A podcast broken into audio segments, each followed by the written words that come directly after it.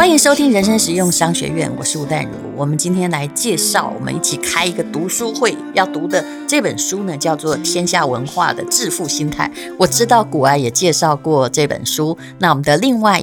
一位来帮大家导读的是林峰 P 医师，你好，呃，院长好，还有各位人生实用商学院的同学们，大家好。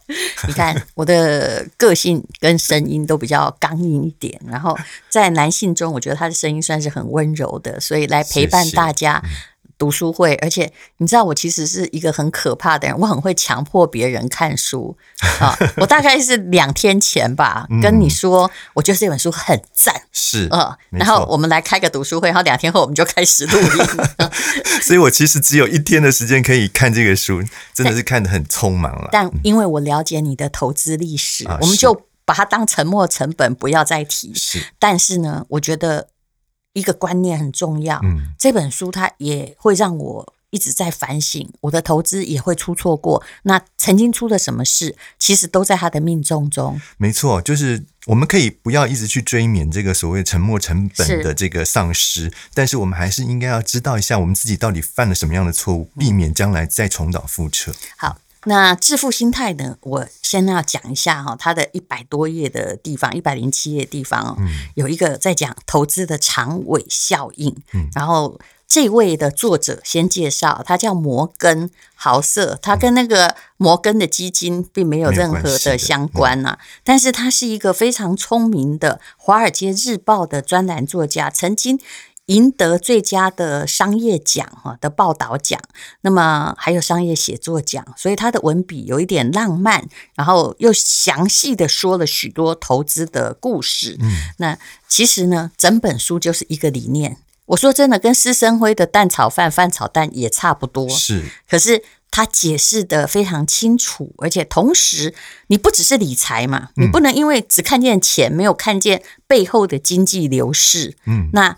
呃，所以呢，我们先来看一下，先来解释它的重点。嗯，它的重点在于怎么样可以投资睡得着，年纪越大越有钱。是，他在书里面其实一直不断的强调，就是说我们做的所有投资呢，都希望这个投资人能够获得一夜好眠。你不要为了你的投资，然后每天晚上都吓得睡不着觉，那其实这样的话就本末倒置了。而且他在这个华尔街那么多年了哈，也研究过投资的历史。其实投资的历史在人类历史中哈，如果我们从猿人进化而来哈，有百万年的话，那么投资历史就最厉害的就这一百年。是，那他看过非常多的自以为聪明，但是呢绚烂的例子。嗯嗯，好，那我来说这一百零七页为什么很重要啊？让大家就算你没看书啊，我希望大家如果可以，可以找这本书来看呢、啊。很多人看书很怕，是因为他一看，哎呀，这么厚啊！其实没有，我觉得如果你没事哈，就像算命那样，去翻页数翻一翻，把你翻的那个。那一页读完，如果你曾经翻过这本书五次，而且得到过至少三个三句话，你觉得我听进去了，嗯，那就是一本好书。而这本书显然每一页都很精彩。嗯，好，他说有三个投资人，那第一个投资人是每个月呢把一块钱美金投入美国股市，无论景气好坏，这让你想到什么？啊，就定期定额买？对啊，嗯，或者每个每个每个月或者每几个月固定时间买一张零零五零零零五六，嗯，好，就算经济学家大声疾呼说啊，经济衰退啦，或经济正在猛烈成长啦，不过经济学家讲的通常都是空头即将来袭啦，嗯，也无关紧要，就不管别人怎么说哈，你就是闭着眼睛投资。那这个投资人呢，哈，是输。他他名字叫做苏好了哈，哎，苏东坡的苏 不是，是 不是输赢的输。好，那到了第二个投资人是这样子哈，就是说哈，呃，这个投资人是他比较聪明，他也是傻傻的投资，但是呢。他会在这个经济还没有步入衰退的期间，有投入一美金到股市，但是在经济衰退的时候卖光所有的持股，省下现金，直到他认为衰退期结束了，再投进去。这种叫做呃停利，嗯，对不对？对对，或者是停损者。比较聪明的，对，就是说他。哦他不要去让他的这个投资呢经历到那个最惨的那一段，他赶快先出场。对，而且他几乎都意识到了，是、嗯、好也避难到了。嗯、那这个投资人叫吉姆。嗯，那第三个投资人呢，就是经济衰退后几个月哈，然后把你吓退吓得退出市场。嗯，过了。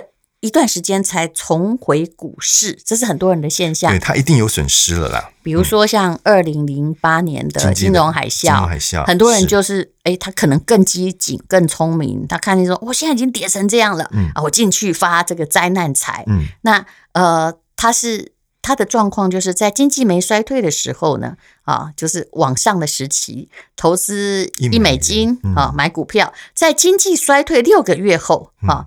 卖光所有的持股，也就是他可能也有面临到哎某一些完蛋期，所以他停损了。嗯、对，他停损是，嗯、然后等衰退期结束六个月又重新投资，就他还是有避到难。他叫做汤姆。嗯，好，其实二跟三你搞不清楚他什么状况没关系，也就是那些聪明的停损者。嗯，那第一位那个苏呢，他就是一个。傻瓜，嗯，管他风怎么吹，涨还是跌啦，反正我就是按照我的步调呢，一点一点的存进去。就一个月如果赚三万，我就永远存到三千，我不管，连看都不看那个报酬率。嗯，好，那么随着时间过去，这三位投资人最后终会有多少钱？因为刚刚讲的是每个月才一块钱美金嘛，对不对？嗯，好，那他的意思是说，哈，这个如果哈，假设这是不好意思，这个一块钱美金。前面的前提是一九零零年投到二零一九年，也就是这个人活了一百一十九岁，在一个月一块钱嘛，对不对？嗯、对。那你你当然也可以乘以一百或一千，那没有问题。嗯、那书呢？后来呢？经过了这一百一十九年，它会有就是电脑算出来数据，会有四十三万五千五百五十一元。吉姆呢？啊、哦，会有二十五万多元。嗯。汤姆会有二十三万多元，也就是。那些傻瓜定期定额也不要逃难哈，就傻傻的投的会，完全不要去管这个股市的涨或跌，反正我就是按照我的步调，对，慢慢的这样子一点一点的买下去。他大获全胜，是你看到这个故事，你有什么感想？所以我们干嘛在乎这个行情啊？不，这叫做我的感想，从《红楼梦》里面来，嗯，就王熙凤的。机关算尽，啊、太聪明，没错，对，反误了卿卿性命啊，对，没错、嗯。好，那么他为什么他有解释啊？嗯、他就说，一九零零年到二零一九年的一千四百二十八个月中，事实上啊，嗯、这个世界是在进步的，对不对？对，大萧条期不没有你想那么多，嗯、有，但是就是三百多个月，总共一千多个月呢，只有三百多个月它是熊市啊，嗯、就是像。没有动的或衰退的，占整体时间的二十二趴。嗯、那像经济大萧条啊，好一九这个啊三零年左右那个时候的，嗯、那个时候是比较多个月连续哈，都是一只熊站在那里那那个书呢，在百分之二十二的时间。保持冷静哦，结果最后他剩下的金额，假设他们都活了一百一十九岁的话，嗯，比那些聪明的人还高出了七。应该说比那些自以为聪明的人，对吧？是哈，是，对啊，在那边斤斤计较说我要什么时候先赶快离开啊，然后什么时候再进场的人，因为你没有办法算得那么精确。错，其实我们大概这个年纪的人，好歹经过了二零零八年、零七年。的金融海啸。是，还有其实之前在两千年那个时候有一个网络泡沫，嗯，对不对？二零对两千年的时候很好，到零三年的时候，零三年那时候是 SARS，嗯，那那个时候也有一个是降下来的时候，就是呃，网络泡沫之后不久，SARS 就来了，对，而事实上那些消失的网络公司。也并没有真的回来过，嗯，幸存那几家都变成了真正的巨头，那它就是一个一轮淘汰哦。其实他又举了一个近期的例子啦，他说你不想算那一百一十九年，对不对？嗯，那么身为投资人，就是我刚讲的，二零零八年到二零零九年初几个月的投资行为啊，可能比两千年到两千零八年这个期间做的每一件事。更加影响一生所得到的投资报酬。这句话什么意思呢？其实答案就是说，你都没有逃过金融危机也没关系。嗯，那阵子可能有些股票被腰斩啊，只要你不要你买的是 ETF，不是那种死掉的个股或雷曼债的话，嗯，你度过了那个经济危机，你后来的钱反而会加倍，而且加得很可怕。真的，嗯，对，因为后来的这一波反弹其实是非常非常大的反弹。嗯，而且那个反弹哦，是呃，我那个时候就。我自己有经历，是因为我的小孩是那时候出生的，然后每个月哈，就像刚刚讲的，傻瓜投他投一一块钱，我投的是新台币一万块。嗯，那当时呢，因为我曾经说哈，你就选一个对的标的，那对一个孩子而言，就是跟他一样还在经济发展、在成长的国家，所以我那时候选的是大中华区的基金，每个月一万块。那那个上海的股市躺平了很久，深圳也一样啊，嗯、大概有五六年哈，都是在那个两千点上下，然后大家都唱衰它。对，那、嗯、你那时候如果是去停损，你就是错了，嗯，很聪明的停损嘛。那现在两千，可是你要停损多久？哇，那很难算的这停损。但是因为你都在那个两千左右买，嗯、买了五六年，嗯，当它突然哈，就是他们一下这个经济发展中国家就是要起来就唰平地、嗯、一只。像火箭一样一飞冲天，对，嗯，然后那时候变成两千变到这个四千多点的时候啊，嗯、其实老实说，按照这本书，你也许不应该停利。我当时的确有停利，嗯、因为我需要一笔现金。嗯，我突然发现，我大概投了一百二十万，嗯，但是最终我领出三百一十万。对呀、啊，你看看这吓多吓人的一个复利的一个增加。是，嗯，所以呢，这本书到底在讲什么呢？嗯，讲的就是。你也许不要自作聪明。对，好，我想呢，真的是有时候呢，这个呃，自以为聪明，常常呢，聪明反被聪明误。很多的人就是自己呢，哎，觉得说我应该哈、啊，要怎么样斤斤计较啊，在什么地方，在什么地方呢？呃，进场在什么地方？参加股有色啦，对，去问内线，听很多的各方的消息。嗯、其实呢，我想没有一个人的。成功的投资心法是可以完全被复制的。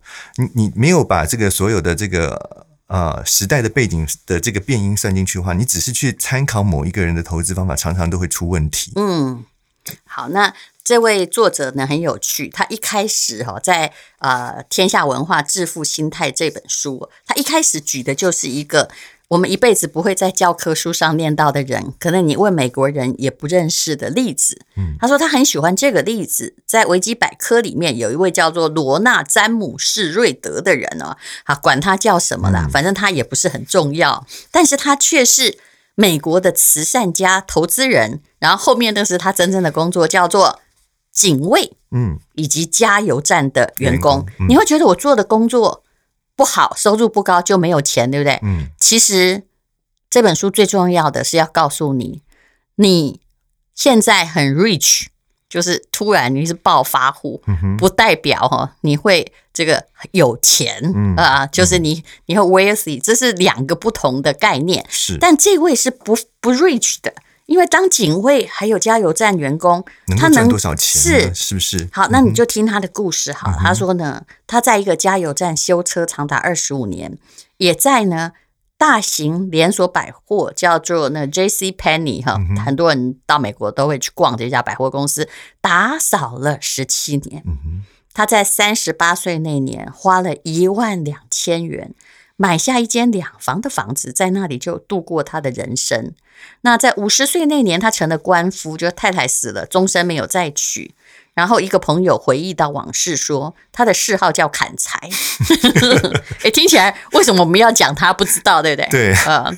然后二零一四年，对这个瑞德呢，他就他就过世了。这个时候，他的这个年纪是九十二岁。嗯，那在这一年呢，这一名这个谦和内敛的乡下警卫呢，成了国际新闻的头条人物。为什么？为什么？哈、嗯，因为呢，他的这个资产呢，超过了八百万美元哦，八百万美元哦。嗯、你看，他当一个警卫，他当一个清洁工，在他过世的时候，居然可以，他的积蓄有超过八百万美元，而且。除了看到他的遗嘱之前，世界上没有人知道一个警卫，哎，八百万不少哎，是啊，而不要就是去算那个现在等于多少哈？二零一四年我们用现在的钱来算，就两亿多哎、啊。然后他还是过着那个砍柴的生活。是是。他把这个两百万美元留给几个继子，因为他可能没有自己的孩子。嗯、其他呢，超过六百万美元。嗯。他是一个慈善家，为什么？全部捐给当地的医院和图书馆。是。旁边的人就在他死的那时候才很困惑说。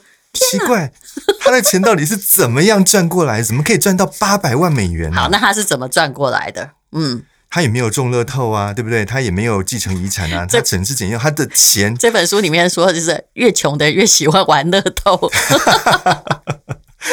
好，他就是把他的钱呢投资在这个绩优股上面，嗯，然后接下来他只是耐心的等待了几十年，就这样子把他的微薄存款呢。嗯滚到了超过八百万美元。其实我觉得以他的年纪哦，因为他活到九十二岁，嗯，他还比这个巴菲特，就因为二零一四的九十二岁比巴菲特还老嘛。是啊。其实如果他在年轻的时候他买到了波克夏的话，哇，那更不得了了。那个波克夏每一年只要你买对的一些绩优股，因为他操作的也都是绩优股嘛，是它等于也是一只巴菲特的 ETF。嗯。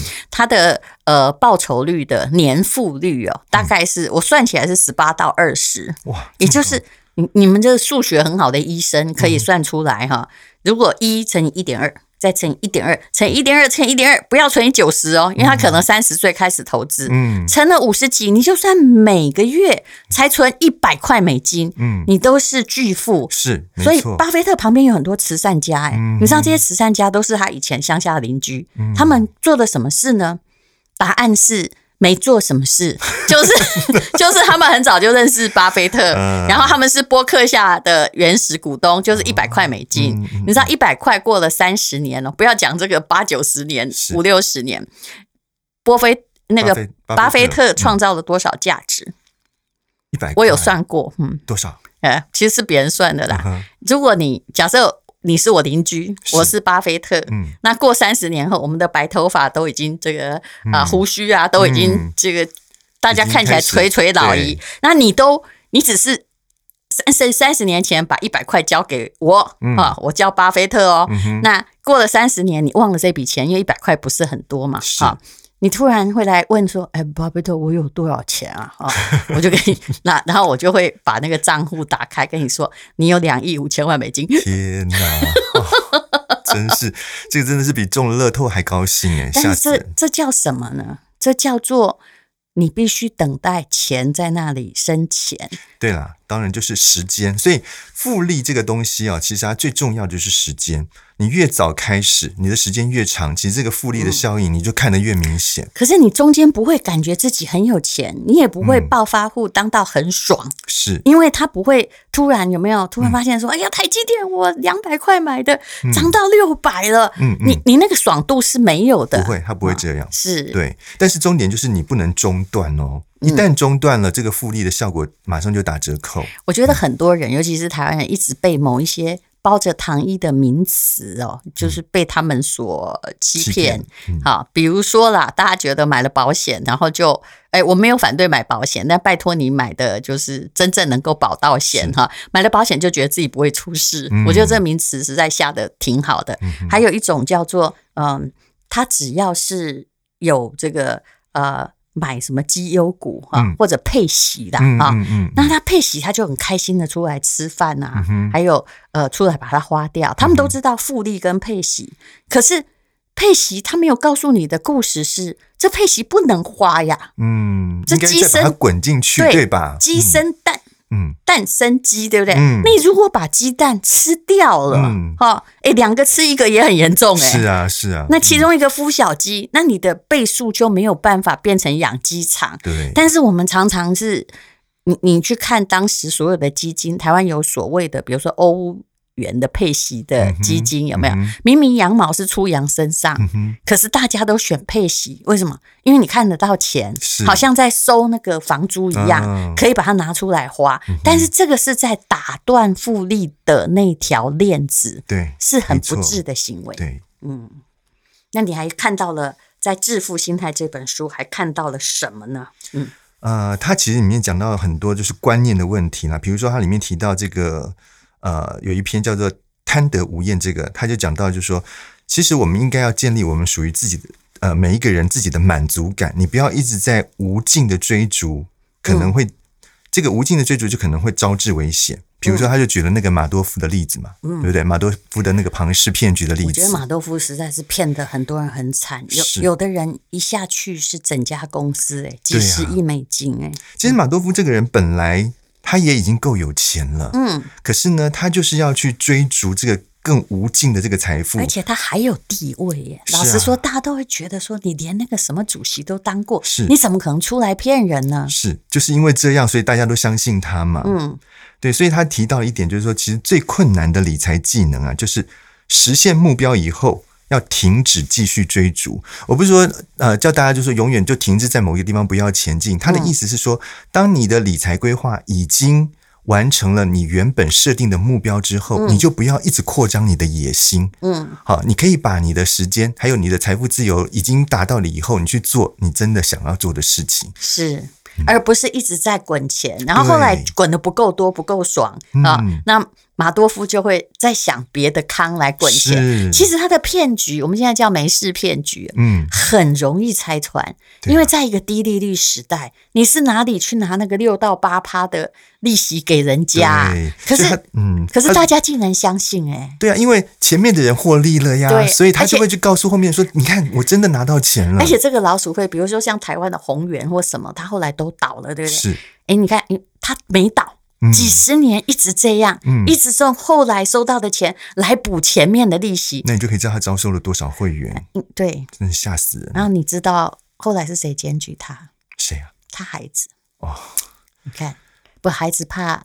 祸及己身啊！哦、对对，嗯、这个也是聪明的。不过，这对于儒家而言，这叫大义灭亲是不对的。嗯、你爸如果这样搞一个骗局，然后你又是某个什么金融的主席，我问你，你会不会去检举你爸？但你知道撑不下去了，因为风暴来的时候他就撑不下去。嗯，这真的是蛮为难的。可是，可是如果到时。灾难如果变成是我的怎么办呢？对不对？对这就很可怕啦、啊。好，嗯、那这就是天下文化的致富心态。那这是一本很好的书，它虽然翻成致富心态哦，没有用原来的书名叫《The Psychology of Money》，其实叫钱的哲学。但是很多时候，钱的心理学，钱的心理学的。嗯嗯、但是很多时候哦。我们常常瞎了眼，嗯，要告诉你什么心理学、哲学、逻辑，嗯，你都听不见，只想要说一分钟变有钱。对，嗯，就是因为这样子急就章，就是说想要求快的心啊，反而让越越容易让人失财。这就是我们人生实用商学院的一个主旨嘛，对不对？嗯，凡事必有道理，瞎着来必失财啊。嗯嗯。嗯所以，虽然我们的态度是比较保守了，但是你会知道哈，刚刚我们一开始提那三个例子，嗯，有时候傻跟坚持原则就是对的。好，谢谢你收听人生实用商学院，谢谢丹如。